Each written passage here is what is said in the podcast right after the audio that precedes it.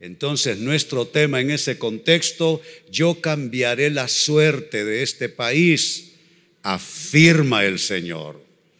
Pero note de quién es la rúbrica, note quién está hablando. Porque en el mundo de los hombres hay quienes se atreven a decir que ellos pueden cambiar una nación, que ellos pueden cambiar la historia de un país. Pero eso es muy poco probable en el mundo de los hombres. Eh, los humanos podemos influir en un sentido o en otro, pero quien realmente tiene el control de la vida humana y quien realmente puede cambiar la historia de una nación es nuestro Dios. ¿Cuántos lo saben? Y ahora pregunto, ¿cuántos lo celebran que Él es el que puede cambiar el rumbo de la historia? Saben, de cara a unas elecciones generales, yo en lo particular, y hablo no solo como creyente, sino también como ciudadano, yo prefiero confiar en Dios, se los digo verdaderamente, prefiero confiar en Dios y me atrevo a confiar que Dios siempre tiene propósitos en la vida de las naciones. Y mire cómo lo dice el profeta Jeremías en nuestro texto introductorio, Jeremías capítulo 33, versículos 10 y 11, que leo para ustedes de la nueva versión internacional de la Biblia. Dice así, así dice el Señor. Ustedes dicen que este lugar está en ruinas, sin gente ni animales.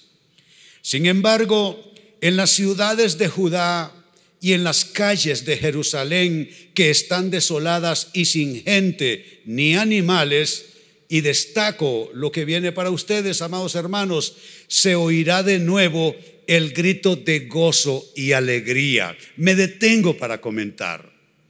Era una verdadera crisis nacional, una tragedia nacional en los días de Jeremías habían sido invadidos por una potencia perversa y sumamente poderosa. Y saben, como quien despluma un ave, eso hicieron con Israel. Y fueron deportados por la fuerza a todas aquellas personas que tenían algún oficio, alguna capacidad que les sirviera a los babilonios. Y se llevaron orfebres, artistas, eh, eh, gente que tenía habilidades de construcción, etcétera, etcétera, etcétera. Y se llevaron también a la gente de Alcurnia, la familia real, y dejaron en Jerusalén solamente a los pobres de la tierra y les asignaron que ellos cuidaran las tierras que quedaban ahí en total abandono. No, no, era una tragedia nacional, una cosa espantosa. Y toda esa circunstancia tan complicada amados hermanos, iba a durar 70 años. No iba a ser cosa fácil. Pero mire cómo en contextos de gran adversidad, de dificultad, de crisis nacional, siempre Dios levanta la voz. Yo les voy a dar un consejo. En la peor crisis, amados hermanos, es cuando Dios alza más fuerte su voz. No es verdad que en la crisis Dios acalla su voz. No es verdad que Dios nos da la espalda y nos abandona. Es más fácil que en medio de la algarabía, en medio del todo está bien, Dios se esconda un poco de nosotros los humanos que en épocas de tribulación. Pues en esa época de gran tribulación, dice Jeremías, se oirá de nuevo el grito de gozo y alegría, el canto del novio y de la novia y la voz de los que traen a la casa del Señor ofrendas de acción de gracias y cantan, den gracias al Señor Todopoderoso porque el Señor es bueno, porque su amor es eterno. Y aquí está básicamente de donde tomo el tema de enseñanza en esta noche. Yo cambiaré la suerte de este país, afirma el Señor, y volverá a ser como al principio. ¿Qué tal si lo leen conmigo como para interiorizar el poder de esta palabra? Díganlo conmigo. Yo cambiaré la suerte de este país, afirma el Señor, y volverá a ser como al principio. ¿Y qué tal si ponemos y graficamos en nuestra mente y corazón el mapa de Honduras y lo decimos todos? Yo cambiaré la suerte de este país, afirma el Señor, y volverá a ser como al principio. Ya no estamos en los días de Jeremías, Jeremías tampoco está entre nosotros, pero Dios sí está con nosotros. Dios sí continúa con su pueblo. Y yo desde mis oraciones he apropiado esta palabra. Y me gusta esta frase, afirma el Señor. No es una promesa de campaña política para atraer votos. No es alguna personalidad eh, carismática, atractiva, política y socialmente. Es Dios que dice, yo puedo cambiar el destino, el futuro, la situación de esta nación.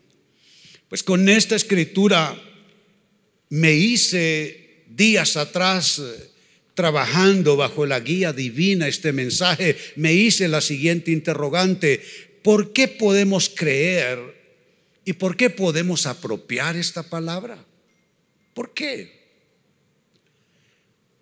Eso está allí registrado en la palabra de Dios, por favor, ahí está. Eh, está registrado en la palabra de Dios, pero ¿qué es eso para nosotros? Esta palabra leída, ¿solo información? ¿Es la Biblia solo un recuento histórico para que nos demos cuenta que Dios sacó al pueblo de Egipto que estaban cautivos, eh, que pasaron distintas cosas, distintos eventos, distintos milagros, distintas visitaciones de Dios? ¿Es la Biblia un libro de información? No. La Biblia tiene un alcance profético. ¿Y qué quiero decir cuando digo alcance profético? Que ese dicho de Dios que está guardado en su escrito está que su palabra tú lo puedes tomar en el nombre de Jesús e insertarlo en la tierra de lo que estás viviendo en la actualidad. No importa dónde tú te encuentres, tú puedes tomar esta palabra de Jeremías y decir, yo lo tomo para Honduras. Dios dice, yo cambiaré la suerte de este país y volverá a ser como al principio. Es el efecto profético de la palabra, una palabra que es más que información, es una palabra viva y eficaz que puede, al insertarse en las circunstancias humanas, puede operar cambios extraordinarios. Y ahí está la pregunta, ¿por qué podemos creer y apropiar esta palabra? Primera respuesta, porque nuestra suerte, escúchenlo bien, amados hermanos, porque nuestra suerte la sustenta Dios no quienes nos gobiernen. Yo no sé de ustedes. Yo no he dependido desde que se volvió a instaurar la vida democrática y republicana en nuestro país. Yo no he dependido nunca de ningún gobierno. Nunca. He dependido de Dios. Y han habido gobiernos de distinto tipo, de distinto estilo, de distinta tendencia en el país y me he resistido a pensar que mi suerte y mi destino depende de quien esté sentado en la casa de gobierno. Mi suerte y mi destino, la de mis hijos, la de mis nietos, depende de Jehová de los ejércitos, que es el dueño de todas las cosas. Entonces tú en tu espíritu tienes que aclarar esto, tienes que encender la luz en tu espíritu, no estar en tinieblas. Tú no tienes que estar pensando que vas a, depender de los caprichos o, o las ideologías o lo que quieran los que nos gobiernen. Nosotros tenemos una negativa a esto, porque nuestra afirmación es que dependemos de quien realmente sustenta nuestra suerte y ese es Dios. Y quiero darte una palabra de consejo, hermano, hermana, y a ustedes que están viendo este mensaje por la televisión, a ustedes que están escuchando este mensaje por la radio. Si ganan aquellos con los que simpatizas, no pongas tu confianza en ellos. Aun si ganan los aquellos con los que tú simpatizas, no pongas la confianza en ellos, porque es profanar tu misma fe en Dios. Y si pierden aquellos con los que tú simpatizas, de igual manera, tu confianza debe estar puesta en Dios. En Dios solamente. Dios y solo Dios. Entonces ahí está. Y mire cómo este aspecto que les estoy presentando cobra fuerza, cobra vida, cobra poder cuando vamos al libro de Salmos, Salmos capítulo 16, verso 5, ahí está en una declaración inobjetable, una declaración contundente, sólida como una pared.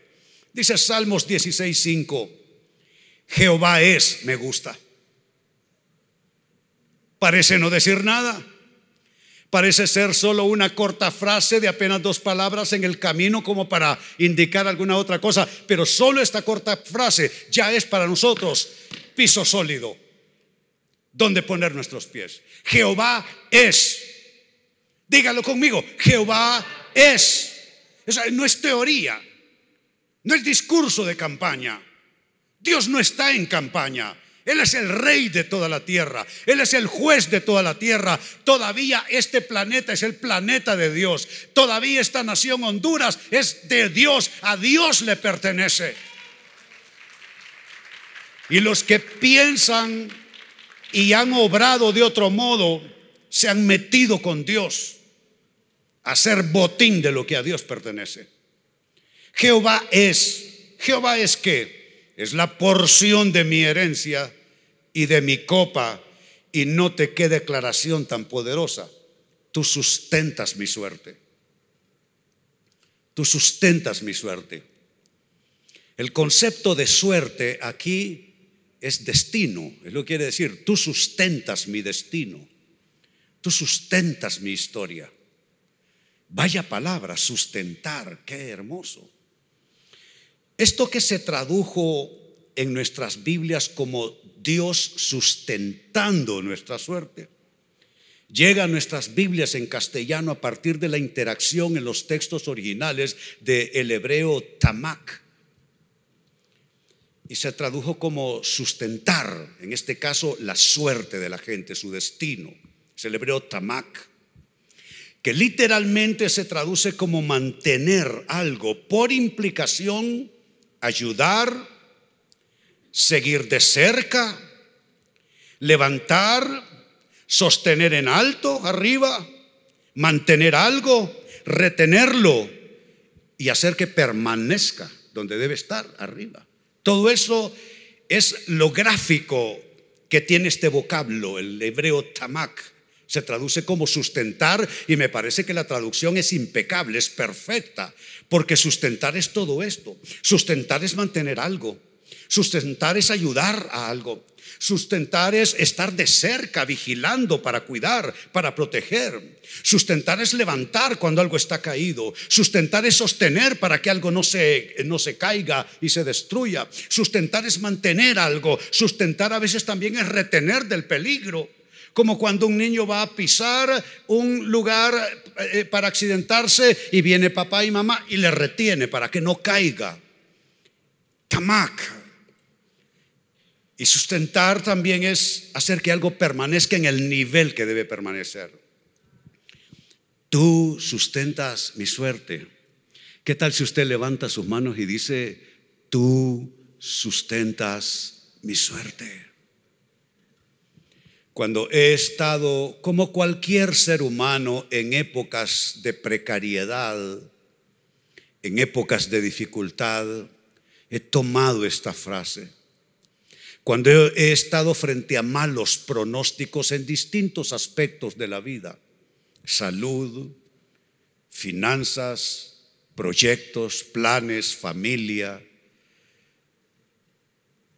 como cuando uno sufre, ¿no es cierto? Educando a los hijos, tratando de, que los hijos, si es posible, te superen a ti como padre, como madre. Cuando estás en esa lucha en la vida y he estado en momentos de dificultad, he tomado esta palabra. Y pensando en mi destino, pensando en mi familia, pensando en esos pastores que han dependido de mí por muchos años y de nuestro ministerio. Le he dicho, Dios, tú sustentas mi suerte. Tú sustentas mi suerte. Cuando vino la pandemia con el director de nuestra oficina de misiones, el pastor Francisco Mejía, la pregunta es, ante la pandemia, ¿dejamos de enviar remesas misioneras? A países como el que ustedes vieron hoy en la noticia misionera, Pakistán, tenemos 13 años de sostener pastores, iglesias, viudas, niños, huérfanos, dejamos de hacerlo, es una buena razón, no es, no es, una excusa, es una razón. Hay pandemia, la situación cambia, las iglesias a cerrarse, ustedes saben lo que pasó. Pero yo le dije al pastor Francisco, no, esta es la oportunidad que Dios nos demuestre que Él sustenta su obra, que Él sustenta a su pueblo y que Él sustenta a su iglesia. Y hasta aquí podemos decir, Ebenecer, hasta aquí nos ayudó Jehová. Sigamos con la pregunta, ¿por qué podemos creer y apropiar esta palabra que Dios puede cambiar la vida de una nación? Podemos creerlo y apropiarlo porque aunque enfrentemos obstáculos, la palabra de Dios no está ni estará presa jamás, jamás. Si hay algo que nunca han podido hacer gobiernos totalitarios o represión de algún tipo, porque hay formas de reprimir la fe, formas diversas. Cuando yo era un muchacho que comenzaba en la fe cristiana, nosotros escuchábamos de, las iglesias clandestinas en China, todavía bajo los efectos de la revolución cultural de China, donde se hicieron cambios que marcaron a esa nación y a esa cultura. A las mujeres se les quitaron los vestidos, se les vistió como hombres con pantalones. Todavía es la costumbre. Las mujeres se les puso camisas como de hombre, gorras como de hombre y se mandó al campo y la, el aspecto femenino del ser humano en la mujer fue desacreditado y fue cambiado. Fue una cosa completamente eh, masiva como, como brutalidad social humana. Pero yo escuchaba en esos años de la iglesia clandestina. La iglesia de Cristo siguió en China y se volvió poderosa. Y mire, le voy a decir una cosa. Este tema de, de la preservación de la fe va más allá de temas de templos, de auditorios, de eh, localidades. La palabra de Dios nunca está presa. ¿Sabe qué le dije al Señor cuando estaba yo comenzando este ministerio sin nadie patrocinándome, sin ninguna agencia misionera detrás mío, sin ninguna iglesia apoyándome? Le dije, Señor, si debajo de un árbol voy a levantar esta iglesia, será la iglesia debajo del árbol, pero ahí estará. Si en medio de un tierrero voy a predicar tu palabra, aunque sea conocida como la iglesia del tierrero, ahí estará porque tu palabra no puede quedar presa. ¿Cuántos lo creen?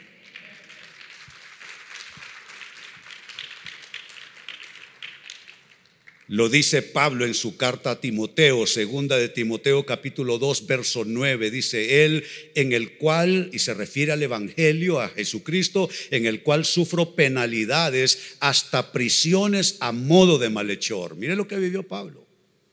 Hasta prisiones a modo de malhechor. Las épocas a veces cambian hay épocas donde un hombre de Dios, un pastor, por ejemplo, puede ser connotado, puede ser muy apreciado, puede ser una persona distinguida en la sociedad, pero pueden haber otras épocas distintas donde se le vea como un criminal. ¿Y quiénes hacen eso? Las sociedades cuando cambian. Las sociedades cuando le dan la espalda a Dios. Las sociedades cuando pisotean lo de Dios, entonces eh, cambian las circunstancias de quienes creemos la palabra de Dios, pero hay algo que debe sostenernos y es que la palabra de Dios nunca está presa. Mire lo que dice Pablo, sufro penalidades hasta prisiones a modo de malhechor, mas la palabra de Dios no está presa. Léanlo conmigo, mas la palabra de Dios no está presa. Ahora léanlo para mí, mas no está presa. Entonces ahí está, aunque enfrentemos dificultades, aunque enfrentemos obstáculos, la palabra de Dios nunca ha estado presa y nunca estará presa. Es imposible apresar la palabra de Dios. Tercera respuesta, ¿por qué podemos creer y apropiar esa palabra de Jeremías con que inició nuestro mensaje? Yo cambiaré la suerte de este país, afirma el Señor, y volverá a ser como al principio. ¿Por qué podemos creer y apropiar esta palabra? Tercera respuesta, porque si como activistas de la palabra, mire cómo lo describo a ustedes, activistas de la palabra, no activistas de un partido político sin decir que eso sea malo, ¿eh? No, no estoy en ninguna manera diciendo que eso sea malo, pero lo que te estoy diciendo es que nosotros somos activistas. ¿Dónde están los activistas de Dios? Si somos activistas, en este caso de la palabra de Dios. Así es que si como activistas de la palabra oramos, haremos que la palabra corra y seremos librados de un liderazgo perverso en la nación. Y no es que lo diga el pastor René Peñalba, es que lo dice la Biblia. Si van conmigo a segunda carta a los tesalonicenses capítulo 3 versos 1 y 2, encontramos precisamente esto. Dice Pablo, por lo demás, hermanos, orad. ¿Cuál es la palabra? Orar. Por esto es que ayer tuvimos una jornada de 12 horas de oración continua. Yo allá en mi pueblo donde vivo, me senté y me atornillé a una silla. Encendí el televisor a las 6 de la mañana y lo apagué a las 6 de la tarde. Solo me detuve un rato para ir a grabar mis programas y luego volví a atornillarme porque creo en la oración. Si hay algo que puede cambiar atmósferas de vida, si hay algo que puede cambiar pronósticos, si hay algo que puede cambiar diagnósticos, si hay algo que puede eh, eh, cambiar tendencias. A mí que me, habla, me hablan de tendencias, me hablan de eh, los estudios que se han hecho, las tendencias para las votaciones y las elecciones. ¿Saben qué? Yo me atengo a un resultado y Dios sabe lo que hace. Dios tiene dos cosas para nosotros, o nos bendice o trata con nosotros como nación. Una de dos. Una de dos. Y por supuesto, desde nuestras oraciones le digo, Dios, danos una oportunidad. No somos una nación modelo, no es verdad, pero danos una oportunidad. Prefiero, Dios, que nos des una oportunidad y nos bendigas a que nos des un gobierno que sea trato para nosotros, disciplina para nosotros, corrección para nosotros. Así es que mire lo que dice Pablo. Por lo demás, hermanos, orad orad por nosotros. ¿Y cuál es la oración? Para que la palabra del Señor corra, ese es la primera, el primer propósito, que la palabra del Señor corra y sea glorificada, así como lo fue entre vosotros. Y dos, para que seamos librados de hombres perversos y malos, porque no es de todos la fe. Les digo una verdad, ya esa verdad debieran saberla ustedes todos los que están ahí buscando cargos de elección popular, a todos los niveles, no es de todos ellos la fe. No se engañen. No es de todos ellos la fe. No arropemos ni desarropemos con la bandera de un partido. No es de todos la fe. Tenemos entre nosotros personas que buscan un cargo, una posición, y no lo merecen. No lo merecen. Sus vidas tienen una clara evidencia de que no debieran intentarlo siquiera porque no tienen la calidad moral para hacerlo. No es de todos la fe. Entonces Pablo pide que se ore a los activistas de la palabra que oren para dos razones o dos propósitos que la palabra del Señor corra y que al correr la palabra y la oración seamos librados de hombres perversos y malos, porque no es de todos la fe. Yo le pido al Señor desde mis oraciones, Señor, ponlos, ponnos a los menos peores. ¿Mm? Ponnos a los menos peores, Señor. Porque no es de todos la fe. Ah, que se pumpone en el pecho, pero ese es otro tema ya. Así es que tenemos que hacer que la palabra corra. Y al hacer eso, seremos librados. Y número cuatro, con lo que cierro, ¿por qué podemos nosotros apropiar esa palabra de Jeremías? Afirma el Señor, yo cambiaré la historia de esta nación. ¿Por qué lo podemos apropiar?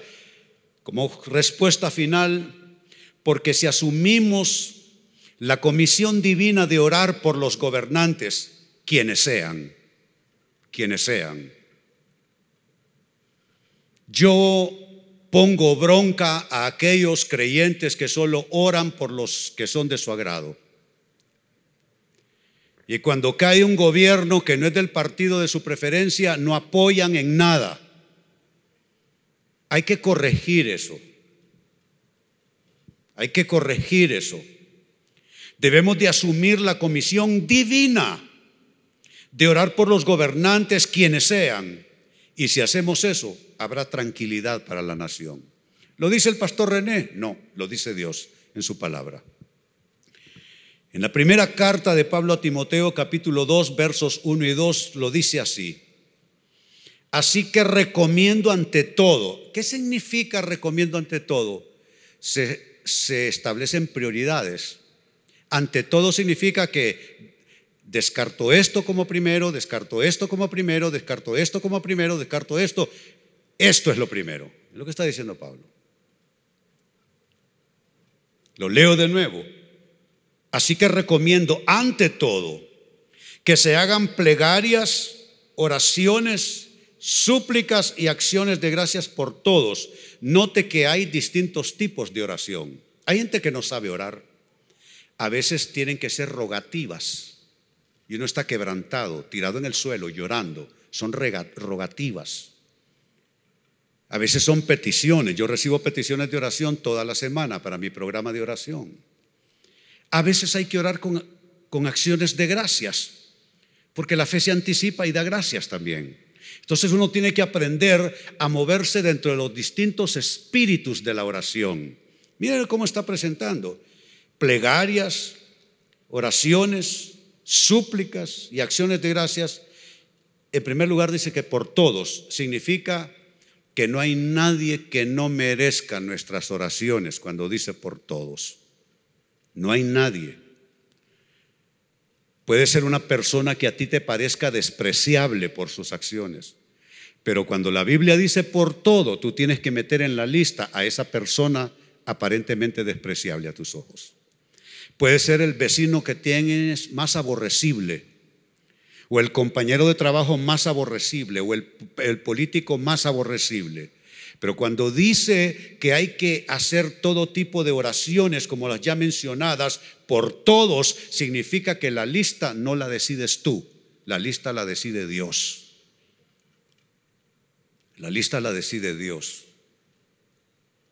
Y luego añade de manera más particular, verso 2, especialmente, ¿cuál es la palabra? ¿Cuál es la palabra? Especialmente por los gobernantes y por todas las autoridades, no porque somos de su partido, no porque somos afines. Yo le voy a decir una cosa, yo ideológicamente no soy afín con ninguno porque yo ya tengo una ideología. Mi ideología es Cristo. Lo demás está puesto a un lado. No tengo ideología. No tengo partido. No tengo candidato de preferencia. Eso sí, ya oré. Y ya siento que Dios impresionó mi espíritu como debo depositar mi voto.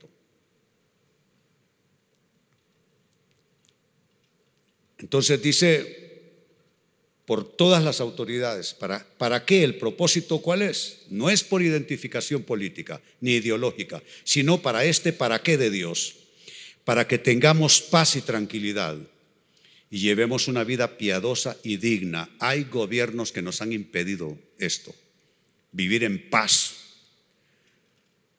Nos han fracturado la vida. En la política hay demasiadas estupideces, perdónenme la expresión. La gente ha sufrido un sinfreno de los políticos. Pero ni qué remedio, no somos una manada de animales, entonces va a haber presidente nuevo, pues es que así tiene que ser. Entonces hay que orar. Que nos guste, que no nos guste, y ese es otro tema. Pero hay que orar para qué? Para que tengamos paz y tranquilidad y llevemos una vida piadosa y digna. Lea conmigo esta, este para qué. Para que tengamos paz y tranquilidad y llevemos una vida piadosa y digna. ¿Cuántos quieren esto? Amén. Les invito a ponerse en pie. Vamos a orar.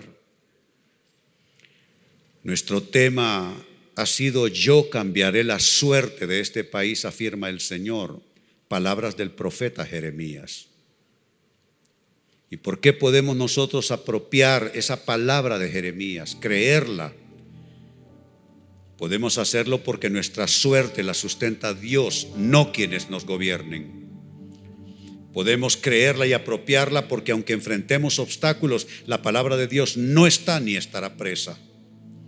Podemos apropiar y creer esta palabra porque como activistas de la palabra de Dios, si oramos, haremos que esa palabra corra y seremos librados de un liderazgo de gobierno perverso. Y número cuatro, podemos creer y apropiar esa palabra porque si asumimos la comisión divina de orar por los gobernantes, quienes sean, habrá tranquilidad en la nación. Ahí donde estás, alza tus manos. Padre, hoy venimos a presentarnos delante de ti a escasas horas de un proceso electoral. Yo creo que aquel que multiplicó panes y peces puede hacer algo dentro de esas cajas que contengan votos. Es que yo creo en los milagros. Señor, estamos ante una disyuntiva histórica. O tú traes un gobierno para bendición, o traes un gobierno para tratar con la nación. No hay una tercera posibilidad. O traes un gobierno que sea a efecto de bendecirnos. O traes un gobierno para apretar y para tratar con la nación. Te pido lo primero. Y hermano y hermana, si tú pides por lo primero, alza tus manos, dile Señor, bendice nuestra patria. Señor, haznos, el milagro de darnos gobernantes que coincidan con tus propósitos. Danos gobernantes que coincidan con tu palabra. Danos gobernantes que coincidan con tu voluntad. Y sabemos que tu voluntad es buena, agradable y perfecta. Líbranos de gobiernos perversos. Líbranos, Señor, de todos aquellos que abiertamente o hipócritamente no estén alineados contigo y con tus propósitos. Honduras te bendecimos. Eres parte de nuestra herencia. Honduras, no nos avergonzamos de ti. Somos catrachos de pura cepa. Amamos ser catrachos. Nos gusta ser catrachos. Y te agradecemos de haber puesto nuestra historia en este terruño. Hoy Honduras te bendigo. Eres la patria de mis hijos. Eres la patria de mis nietos. Te bendigo Honduras. Y pido que Dios sane tus heridas, Honduras. Que Dios sane tus quebrantos, Honduras. Que vuelvas de nuevo, Honduras, a ser hermano con hermano. Que esa cultura de odio que se ha eh, eh, cultivado y trabajado en todos estos años, toda esa cultura de odio entre hondureños desaparezca y nos demos cuenta que podemos juntos, con la ayuda del cielo, salir adelante que nos demos cuenta que no tenemos que coincidir en ideología política para ser hermanos eh, como hondureños, que podemos diferir, así como en los aspectos de la teología, unos piensan unas cosas, otros piensan de otro modo, pero somos hermanos en la fe, de igual manera somos hermanos hondureños, no importa que percibamos la vida nacional de una manera o de otra, o que ideológicamente tengamos contrastes y diferencias.